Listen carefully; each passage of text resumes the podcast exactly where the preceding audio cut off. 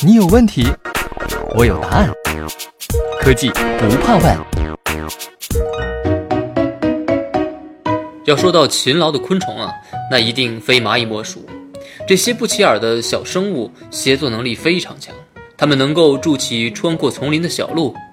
搭建起精巧的巢穴，探索散落在四面八方的食物源，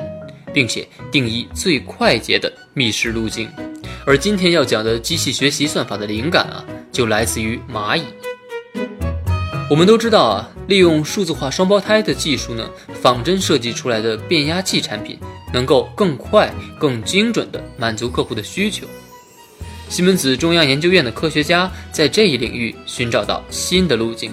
那就是通过利用机器学习技术和受蚂蚁觅食行为启发而得来的蚁群算法。让虚拟的数字化双胞胎更加接近现实。自然法则、设计数据、材料属性和工作流程，这些都是为真实的技术体系创造数字化双胞胎的关键要素。而西门子中央研究院的研究人员认为啊，要想创建完全精确的数字化双胞胎，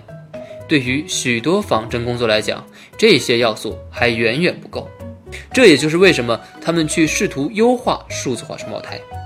他们希望通过利用机器学习技术以及独特的优化算法，在产品设计阶段能够更逼真的模拟变压器的特性。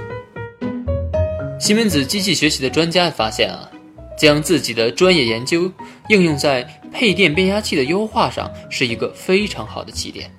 多年来，他们一直在记录每个变压器的模拟性能值和实际性能值之间的差异。记录的结果是一个庞大的数据库，其中包含数以万计的对比数据。他们可以利用机器学习技术，把这些数据纳入到数字化双胞胎的构建当中，由人或者计算机将对比数据进行分析，并且完善数字化双胞胎。这两种工作方式从本质上说并没有什么区别。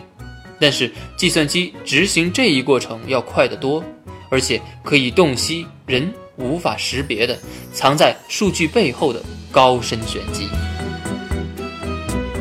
利用机器学习技术对配电变压器的数字化双胞胎进行改造以后，西门子中央研究院的科学家们对它进行了全面的测试，以计算配电变压器的空载损耗。他们发现啊，使用新的数字化双胞胎进行计算。结果比改进前要好很多，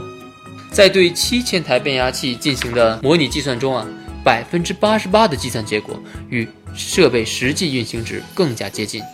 而且与改进前相比，新的计算结果与设备实际运行值之间的偏差仅缩小了一半。改进以后的仿真功能已经被纳入到目前用于设计配电变压器的仿真软件当中。新旧两个空载损耗的计算结果被提供给产品设计人员进行比较，并且硬件不需要进行升级，计算机将通过一个训练过程获得机器学习的功能。虽然这会花费一些时间，但后续的计算只需要几毫秒。这种方式可以更快、更精确地满足客户的需求。这样看来，这样做的成本实际上是非常低的。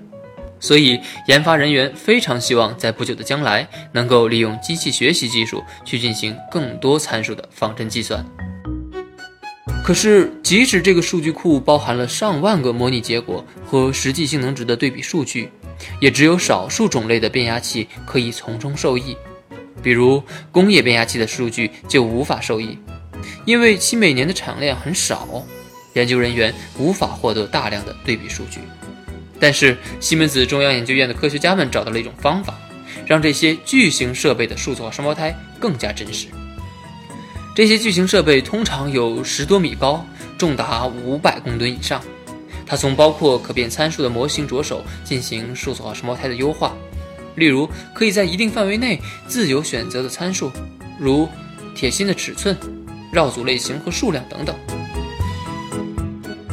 针对数字化双胞胎呢，西门子中央研究院的科学家们通过模拟和优化相组合，为达到所需性能确定最佳的参数组合。如果要模拟出所有可能的组合，并把它们进行交叉对比，那会耗费大量的时间。